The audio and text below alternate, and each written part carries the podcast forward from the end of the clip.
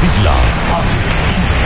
H-I-G-Q, la ciudad. Santiago, el país. República Dominicana. El nombre. El nombre. La exitosa monumental. 100.3. Dale volumen. Desde ahora, toda la verdad y solamente la verdad con Maxwell Reyes. Buenas tardes Santiago, buenas tardes región, saludos a todos los amigos que sintonizan esta hora, la verdad, con Maxwell Reyes a través de Monumental 100.3 FM. Gracias a todos por la sintonía, gracias por estar ahí. 30 grados la temperatura a esta hora del día, nublado. Llueve en algunos puntos de la ciudad de Santiago de los Caballeros. La sensación térmica es de 33 grados y la humedad un 68%. Y una onda tropical en el canal de la Mona estará generando fuertes aguaceros hoy. Eh, la UNAMED emite alertas meteorológicas, pero hace unos minutos desde el COE nos informan que hay nueve provincias bajo alerta. Alerta verde para Atomayor, San Pedro de Macorís, Monte Plata, Santo el Gran Santo Domingo, eso es la provincia de Santo Domingo, el Distrito Nacional, San Cristóbal, San José de Ocoa, Monseñor Noel y La Vega. Y nos dice el eh, que esta actividad lluviosa está asociada a una onda tropical que tenía una probabilidad muy baja para alcanzar la categoría de ciclón tropical en las próximas 48 horas y estaba ubicada esta mañana sobre el canal de la Mona y que estará moviéndose sobre nuestro territorio en las próximas horas pero actualmente ya no se monitorea como un disturbio con potencial ciclónico. Para mañana, esta onda tropical continuará moviéndose hacia el oeste mientras mantiene sus efectos en las condiciones del tiempo sobre la República Dominicana y Haití.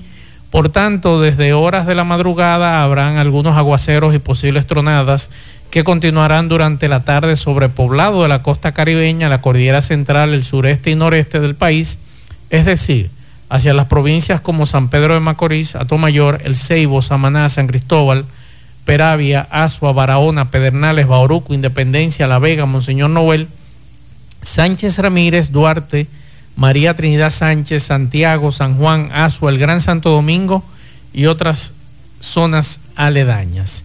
Esa es la información que nos da la UNAMED. Además, la UNAMED emitió avisos meteorológicos en este caso alertas para el Gran Santo Domingo, Monseñor Noel, San Cristóbal, La Vega, San Pedro de Macorís, Monte Plata, San José de Ocoa y Ato Mayor.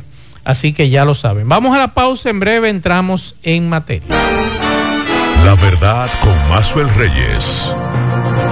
Continuamos 12, 8 minutos. Hay un tema que siempre trato en este programa y en el programa de José Gutiérrez Producciones en la tarde, el que comparto con José Gutiérrez, con Pablo Aguilera y con Dixon Rojas y nuestra compañera Yonari de Jesús. Y es un tema que tiene que ver con nuestras edificaciones. Es un tema que tiene que ver con la situación que tenemos en Santiago, que es muy buena, que nuestra ciudad está creciendo verticalmente y que se han anunciado una serie de obras importantes en nuestras comunidades como edificaciones de 12, 13, 14, 15 pisos que la hay hoy y otras que se están anunciando en los próximos meses y años en esta ciudad y que nosotros entendemos que eso es bueno, que nuestra ciudad está creciendo a pesar de que las calles siguen pequeñas, a pesar de que ha aumentado el tránsito en la ciudad y lamentablemente a esto no se le está buscando una solución a mediano, a corto ni a largo plazo, a pesar de que el gobierno ha anunciado la construcción de un monorriel que podría beneficiarnos,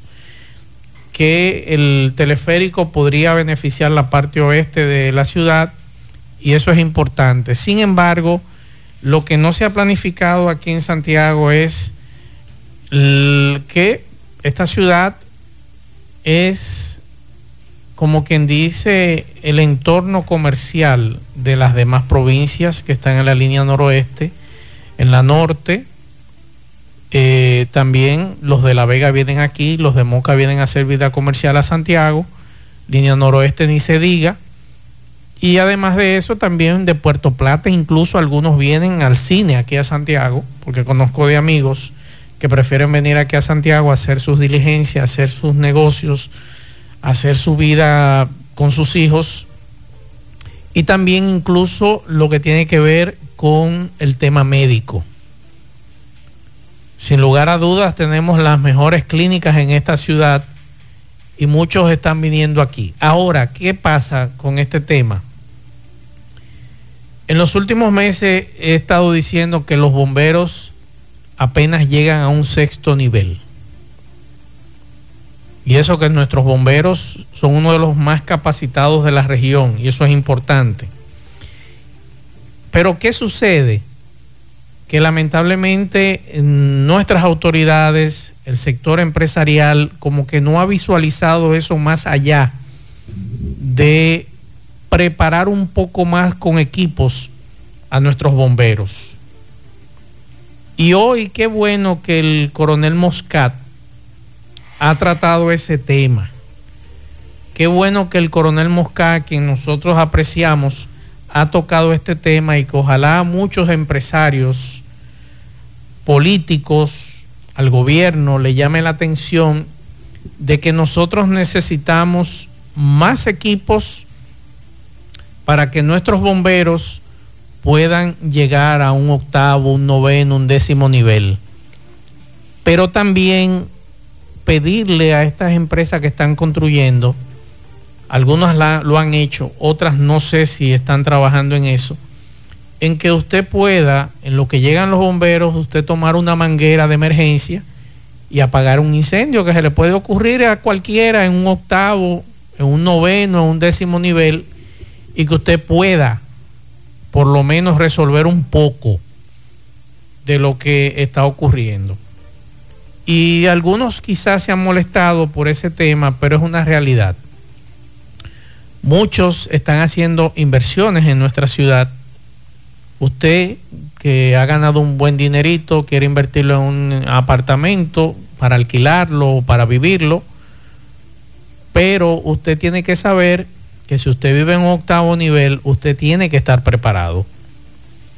Y ahí están muchos amigos que venden extinguidores aquí en Santiago tenga extinguidores en ese nivel.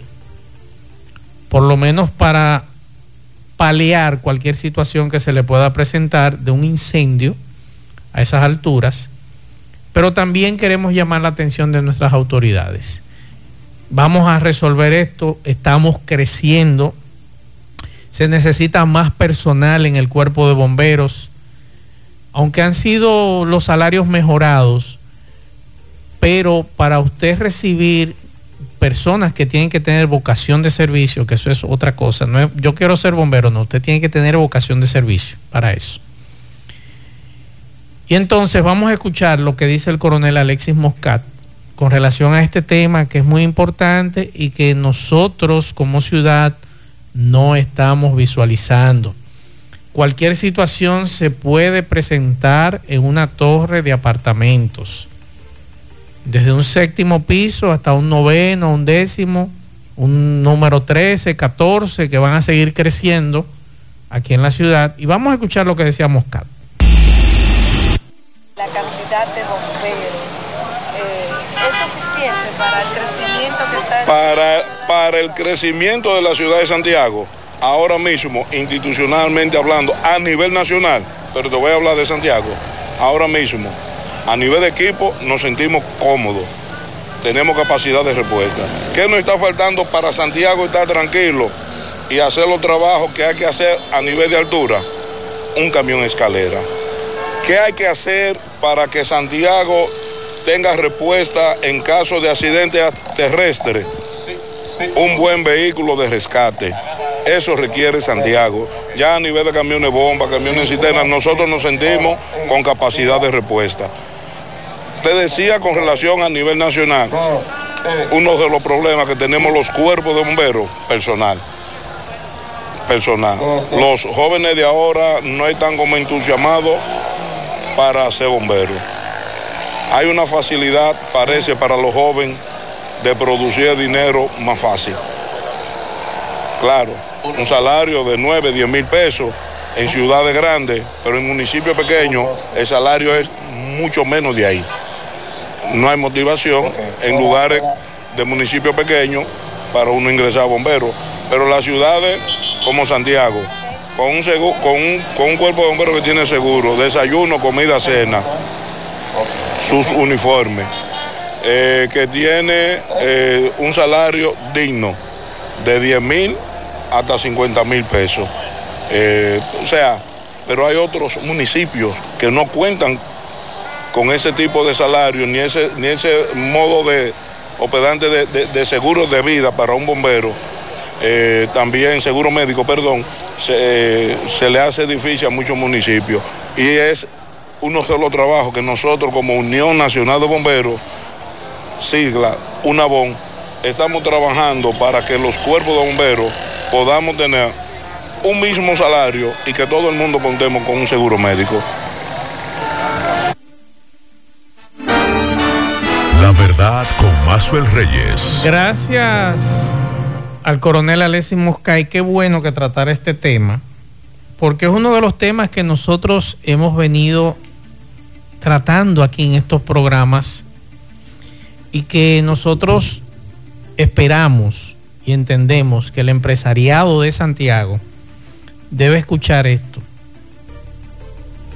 Y vamos a exigir, vamos a pedir que el cuerpo de bomberos de Santiago, en vez de tener un solo camión escalera, que tenga dos.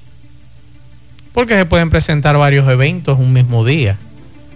Entonces, yo creo que es necesario es necesaria la inversión, una ciudad que está creciendo, una ciudad donde todos estamos viviendo, una ciudad donde uno espera eh, ver sus nietos crecer. Entonces, si usted entiende que se va a quedar aquí en Santiago por muchos años, vamos a defenderla. Si usted está llegando ahora a vivir a esta ciudad, debemos defender y buscar lo mejor para esta ciudad. No es embromar, ay, esta Maxwell embromando. No, no, no, no, no. Es que estamos viendo un crecimiento muy bueno para esta ciudad. Pero hay que tener capacidad de respuesta para ese crecimiento. Independientemente que el cuerpo de bomberos de Santiago tiene los camiones, tiene los equipos para dar respuesta a cualquier situación que se presente. A eso se suma que no hay un camión escalera y a eso se suma que es otro tema que tienen que tratarse aquí y que ojalá más adelante esta ciudad sea modelo de usted tener en estas urbanizaciones donde está creciendo bastante el tema de edificaciones, un hidrante, una toma de agua para los bomberos. Se acabó el agua del camión cisterna. Bueno, estamos conectados de un hidrante o de dos hidrantes que ese es otro tema, que usted recorre todas las urbanizaciones de esta ciudad de amplio crecimiento y usted no encuentra un hidrante. Y los hidrantes que están en el casco urbano de esta ciudad, que ese es otro tema, que eso es un polvorín, no hay un hidrante funcionando. No hay un hidrante funcionando y esta es una ciudad en pleno crecimiento. Por eso digo, no es criticar por criticar, es llamar la atención sobre esta situación. Lo primero, que nuestros edificios deben tener una manguera de emergencia, desde el primer nivel hasta el último nivel donde se encuentre, sean 10 pisos, 11 pisos, 12 pisos. Lo segundo es un hidrante en estas urbanizaciones, por ejemplo, en esta calle Estamos hablando que se están construyendo en una torre en este momento y van a construir otra en la Caonagua al Monte.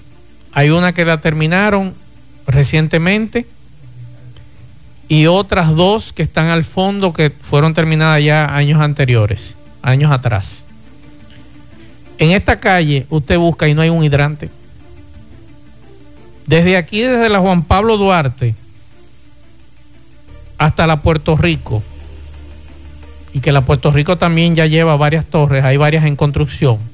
No hay un hidrante, señores.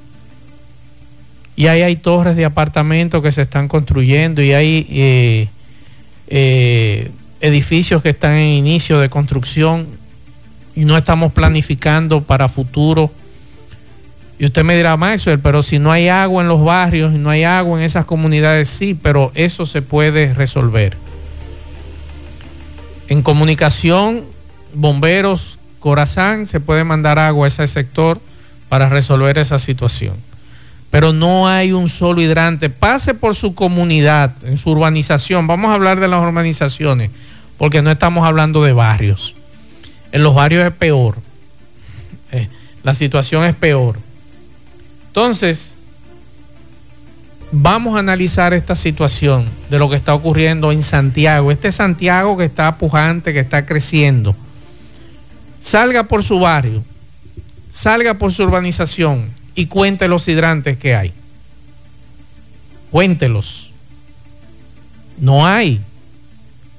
Entonces la excusa que nos dan, que hace un tiempo hablé con alguien de Corazán, es que el dominicano lo abre y bote el agua, sí, pero eso se puede tener controles para eso. Hay controles para eso. Pero no es posible que esta ciudad, y lo mismo está ocurriendo en Santo Domingo, Santo Domingo ocurre lo mismo. Usted recorre urbanizaciones del Distrito Nacional y usted no encuentra un hidrante. Un hidrante. Y hay torres más altas que esta de aquí de Santiago. Un hidrante usted no encuentra. Entonces vamos a analizar eso. Y qué bueno que Moscat, a quien nosotros le tenemos un aprecio inmenso, ha puesto el dedo sobre la llaga. Ojalá lo escuchen.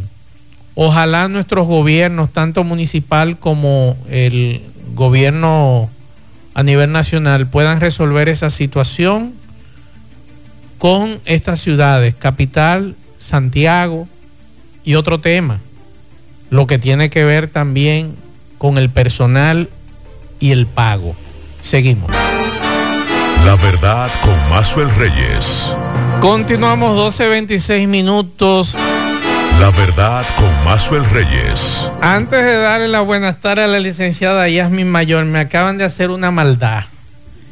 De Doña Pula me acaban de mandar un video de un mondongo que están haciendo a esta hora. Ay, qué abuso, qué abuso. Anthony, tú eres un abusador mandándome ese mondonguito a esta hora. Déjame ver qué me dicen. Vamos a ver, vamos a ver qué es lo que me están diciendo de Doña Pula. Pero ese mondongo se ve muy bueno. Vamos a escuchar. Vamos a escuchar. Oye, mazo, ese mondonguito que tú quieres comer con arroz blanco en pula. Abusador. Licenciada, saludos, buenas tardes. Hasta el agua de la boca se me hizo agua, Dios mío. Maxwell, tú sabes que hoy yo estoy transmitiendo en vivo. Sí, la licenciada hoy está de camarógrafa. Eh, de camarógrafa. Eh, así que la pueden seguir a través de sus redes sociales en Instagram. Estamos transmitiendo en vivo en este momento lo que es la exposición de la licenciada Yasmin Mayor. Así que búsquenlo en eh, Gómez Mayor y Asociado. Usted se conecta y puede ver y escuchar los temas que la licenciada Yasmin Mayor, como cada miércoles, nos trae en materia de migración.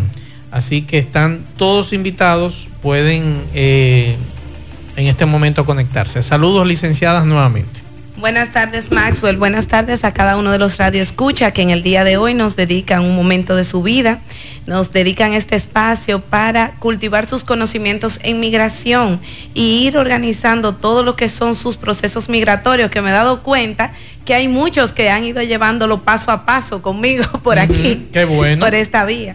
Hoy vengo con un tema muy interesante que a veces es muy sencillo, unos dirán es muy lógico, pero que inconscientemente se comete muchas veces ese error. Causas de negaciones de visas automáticas, inmediatamente. ¿Por qué? Porque no están cumpliendo con los requerimientos mínimos, mínimos establecidos. Y ustedes dirán, ¿y cuáles son esas causas? ¿De qué se trata? Bueno, pues ahí les voy. Una causa que a veces las personas no tienen ni siquiera en su mente eh, y están haciendo su proceso y olvidan la vigencia del pasaporte. Es una regla general para las solicitudes de visa que un pasaporte en la mayoría de los países, dependiendo también la categoría de visa que se solicite, tiene que tener una vigencia mínima de seis meses al momento de la solicitud. Por ejemplo, ahora que estamos con el asunto de, de los pasaportes dominicanos, que han tenido un retraso inmenso, si usted está en su proceso de visa y su pasaporte se vence, usted tiene que estar o está en un proceso de visa, usted debe de estar pendiente de la fecha de vencimiento de su pasaporte, ya que cuando eh, usted deposite, cuando ya usted vaya a hacer esta solicitud, si el pasaporte tiene menos del tiempo de vigencia establecido, esto le va a generar una denegación, no obstante usted tenga las condiciones o no. Este es el, primer, el primero de los casos y uno de los más comunes. Otro elemento sumamente importante, los antecedentes penales. ¿Qué quiere decir esto? Bueno, les explico que muchas veces las personas tienen antecedentes, tienen una situación que no me le entregan un certificado de no antecedentes penales porque simplemente hubo un una especie de confusión, vamos a decirlo así, con otro ser humano y aquella, aquel, o una especie de conflicto y la otra persona, la otra parte, fue y puso una denuncia. Inmediatamente esto queda archivado. ¿Qué les quiero decir con esto? Que antes de usted iniciar un proceso migratorio, es conveniente que se realice lo que es un certificado de no antecedentes penales para poder evitar de esta manera cualquier tipo de situación que inclusive a veces son situaciones sencillísimas. Fue que usted, usted tuvo una discusión o un avenimiento con una vecina por un árbol y eso se fue a mayores y la vecina incómoda fue y puso una denuncia porque usted eh, fue agresivo, porque usted hizo tales y tales cosas. Entonces, ¿qué pasa? Esa denuncia, después de ahí la vecina y usted son amigos otra vez y ya todo pasó, pero resulta que eso está ahí en su récord colocado. Entonces, tenemos que tener mucho cuidado y hago conciencia también con las personas que recuerden que cuando usted se dirige a una autoridad a presentar una denuncia, trate de ser lo más honesto posible y también medir si en realidad lo que está sucediendo se corresponde a todo lo que es el trámite que usted está realizando. Con esto no quiere decir que al que le tienen una falta debe de perdonarlo eh, o debe dejar pasar para que no se malentienda, sino que hay que tener conciencia porque quizá por una situación mínima eh, que tiene una solución, dos personas, una puede dañarle el récord a otra. Entonces ya hay, no solo dañarlo, sino la persona afectada va a tener que realizar un proceso para demostrar que a lo que está haciendo, eh, la denuncia de la que está sufriendo, no tiene razón de ser.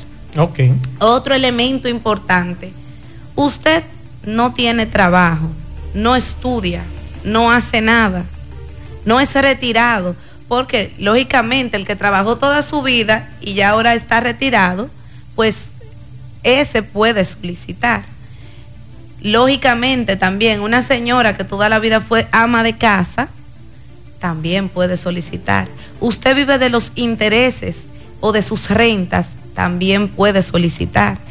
Me refiero a aquellas personas que no tienen un trabajo o que no pueden justificar ninguno de los elementos que antes, anteriormente le he mencionado.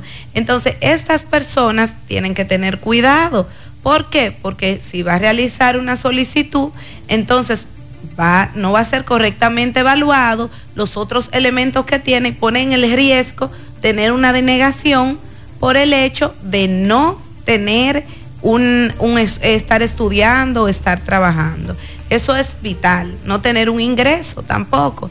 No se tiene ningún tipo de ingreso, pero tampoco eres patrocinado por otro, porque hay personas, eh, sucede mucho en las familias, que la esposa se dedica al hogar y el esposo resulta que crea una empresa, una empresa en la cual esta esposa no, no es partícipe documentalmente. ¿Qué sucede ahí? El negocio documentalmente es de uno solo, ya sea por un beneficio a nivel de, lo, de lo, que son las diferentes tipologías de, de empresas que existen o de sociedades, más bien dicho, pero la, la esposa no tiene un ingreso que justificar. Ella puede solicitar, porque ella tiene un esposo que la va a patrocinar y que sí tiene un ingreso de un negocio familiar que sí justifica este viaje, que sí justifica los pagos.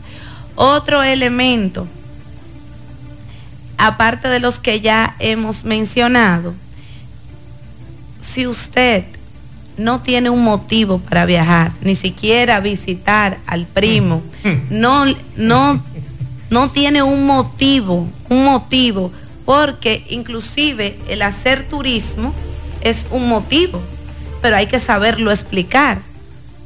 No, quiero viajar, ¿por qué? Porque quiero. Usted no, usted no sabe a qué va. No sabe si va a hacer turismo, no sabe si va a visitar a un familiar, no sabe cuál es su plan. Entonces, primero, estos son, estos son unos pequeños tips para que ustedes estructuren estructuren bien su solicitud antes de iniciarla y eviten denegaciones innecesarias. ¿Por qué? Porque es mucho más factible usted llevar un proceso organizado en el que usted dice, mire, yo quiero ir a Disney, yo quiero ir en verano. Eh, la fecha ideal para mí es julio 27. Pero me fui para Puerto Rico. Eh, Maxwell, y es otra cosa. ¿Eh? Entonces, si yo dije en el formulario que iba para Disney con mis hijos, para vacaciones, y lo que hice fue que me fui para Puerto Rico, entonces eh, como que estoy... Yo soy partidaria de que las personas cumplan con lo establecido en su solicitud. Es cierto que la solicitud es simplemente un, en la fecha que se coloca es una fecha estimada de viaje y una cantidad de días estimado, pero se supone se entiende y queda claro que es estimada, en qué sentido yo tengo un plan, yo tengo un proyecto, quizá por que yo no pude comprar el vuelo el 27, yo voy a viajar el 30 porque realmente me voy a ahorrar un dinero, pero voy a ir por los mismos 7 o 10 días que yo dije que iba y el cambio de fecha está muy próximo.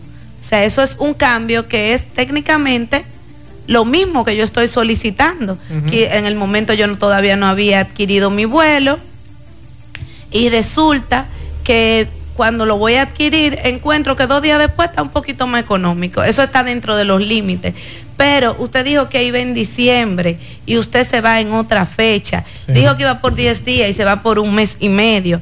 Entonces, esto no es algo que conlleve una denegación ni que genere que usted tenga un problema pero sí, en cualquier momento que usted pueda ser incoado por las autoridades, ellos van a empezar a ver su historial y van a decir, pero este señor es un poco como incongruente entre las cosas que nos dice, que va a hacer y las que va a hacer. Y cuando usted se presenta allá en el puerto, que es donde sí se otorga el verdadero visado Maxwell, porque resulta que el verdadero visado se otorga es en el puerto de entrada.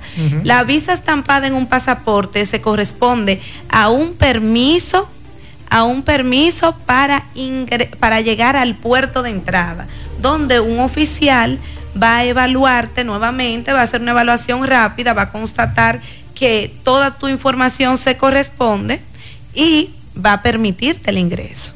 Entonces, cuando va en el puerto de entrada, ah, pero usted viene por un mes, entonces con la boca estoy diciendo 10.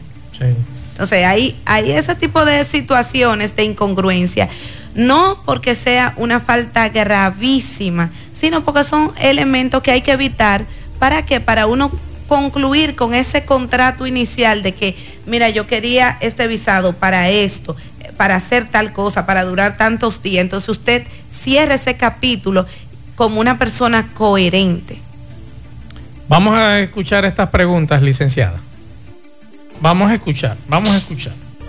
Saludos, saludos, más y lo demás en cabina ahí, a la licenciada. Eh, yo quiero la información, por ejemplo, yo tengo visa, se vence en marzo de 24, yo pienso viajar ahora en septiembre. Eh, si tendría que, si sería conveniente someter la renovación o ver si, cuál es, eh, eh, si, si me, qué debo hacer, si debo hacerlo ahora, antes de viajar, es visa de paseo. Entonces, él va a viajar en marzo. Se vence en marzo del Y año él va que a viajar viene. ahora en septiembre. Ahora en septiembre. Él puede viajar perfectamente si estamos hablando de visa estadounidense. Él puede viajar. Déjenme informarle que con eh, Estados Unidos nosotros estamos entre un grupo de países que tiene una prerrogativa, un beneficio. ¿Cuál es ese beneficio? Que mientras usted vaya a viajar con su pasaporte vigente y en el espacio de vigencia del pasaporte, usted podrá ingresar. Como usted va a viajar ahora en septiembre, y ya tiene su viaje planificado, perfectamente usted puede ingresar con su pasaporte cuando venga en unos 10, 15 Es en días. el caso del visado que él habla. ¿eh? El visado. Sí, del- es- del visado. visado. Exacto. Eh, Usted puede viajar, eh, usted puede viajar perfectamente con su visado porque está vigente. Lo que usted no puede comprar un vuelo que exceda, por ejemplo, usted viajar en febrero y comprar un vuelo hasta abril.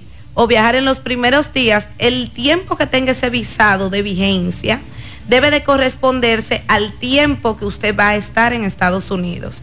Es decir, si el visado llega hasta el 9 de marzo, usted viajar en los en el tiempo anterior, viajar y retornar al vencimiento del visado. Siempre recomiendo para el radio escucha que con unos o dos meses de anticipación comiencen a gestionar lo que es su renovación de visa. Eh, por aquí me preguntan, licenciada, ¿qué tiempo dura la visa de trabajo a Estados Unidos? Mire, un proceso de visa de trabajo a Estados Unidos tarda aproximadamente la preparación más o menos completa.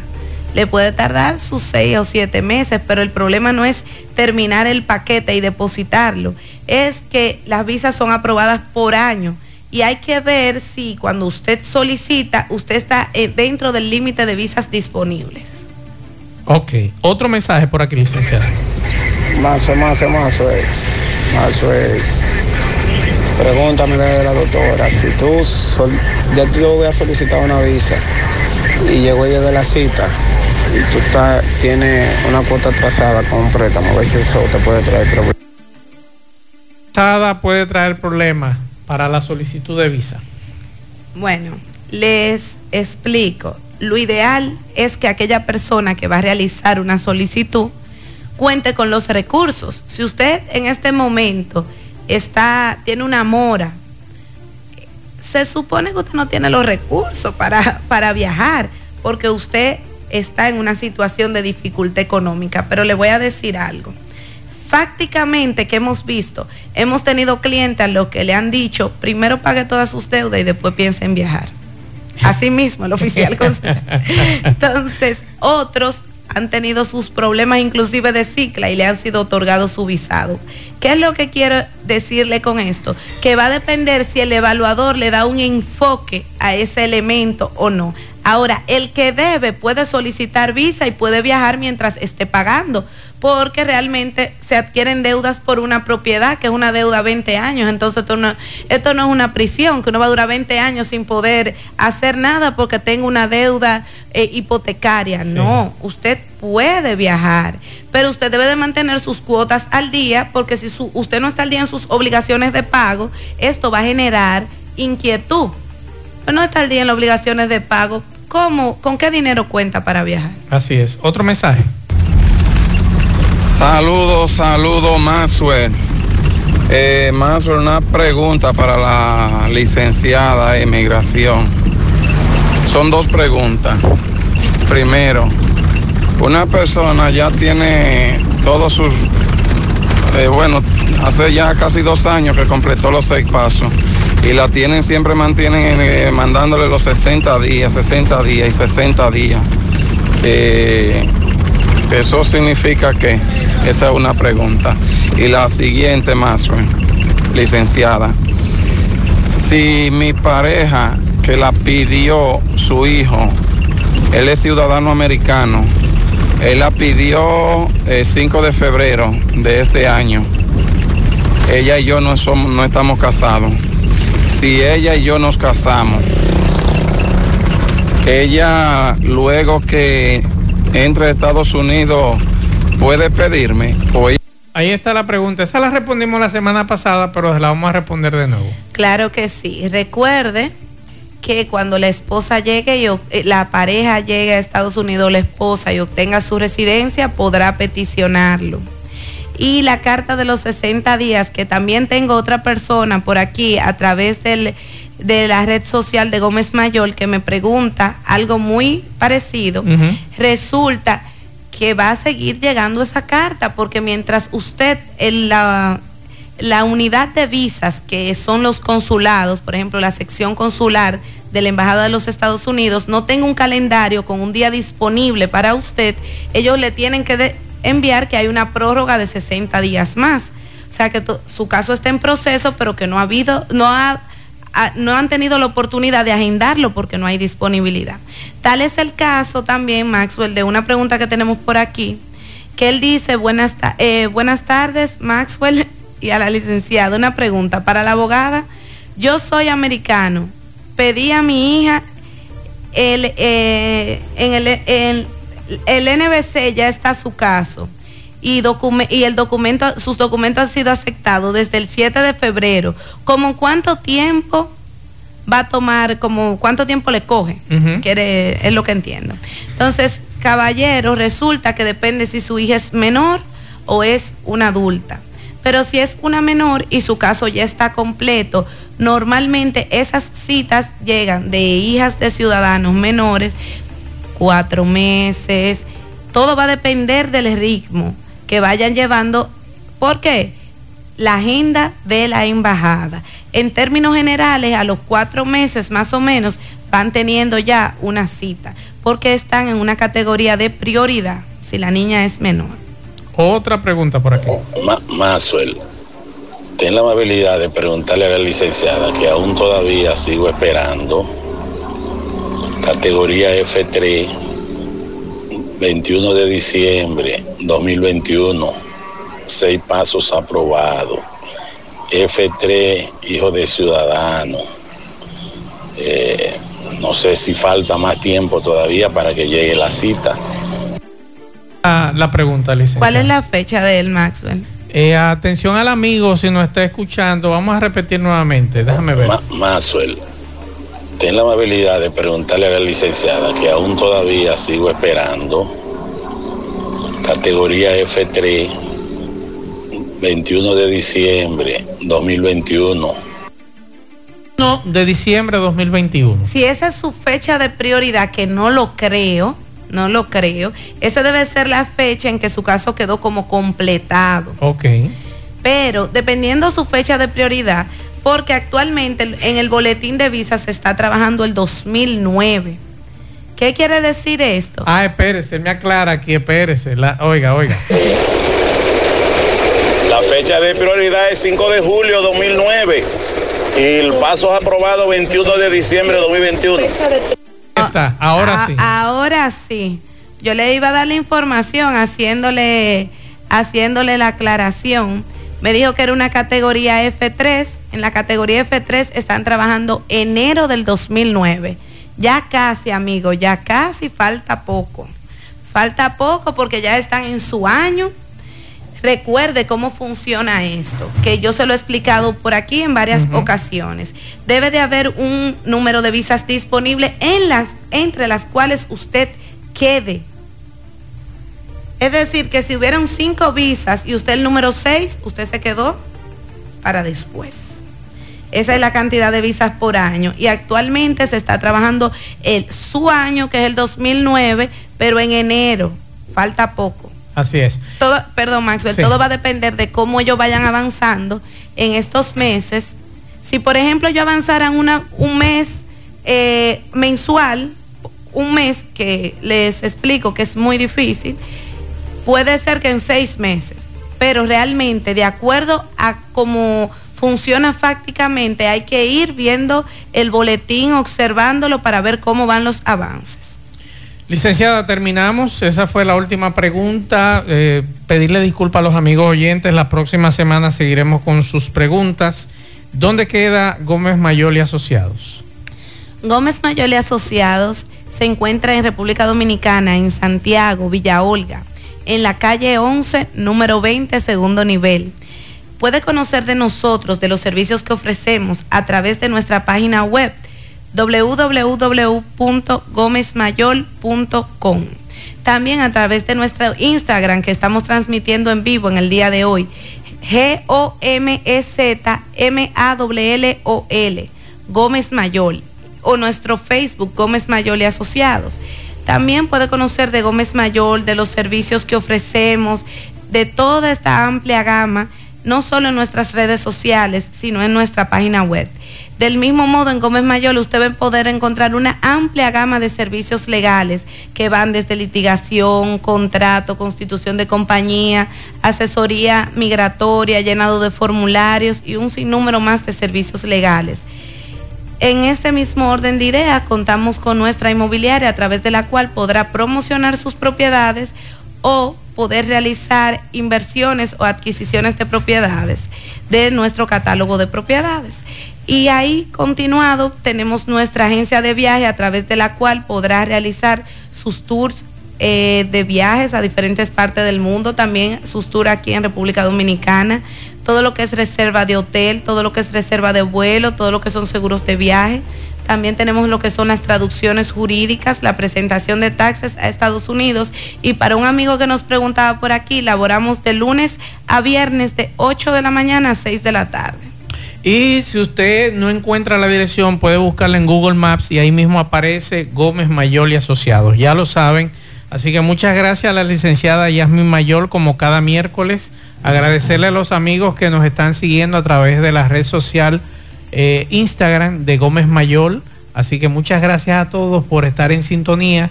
A las 5 nos juntamos con José Gutiérrez, Pablo Aguilera en la tarde. Buen provecho a todos. Nos vemos.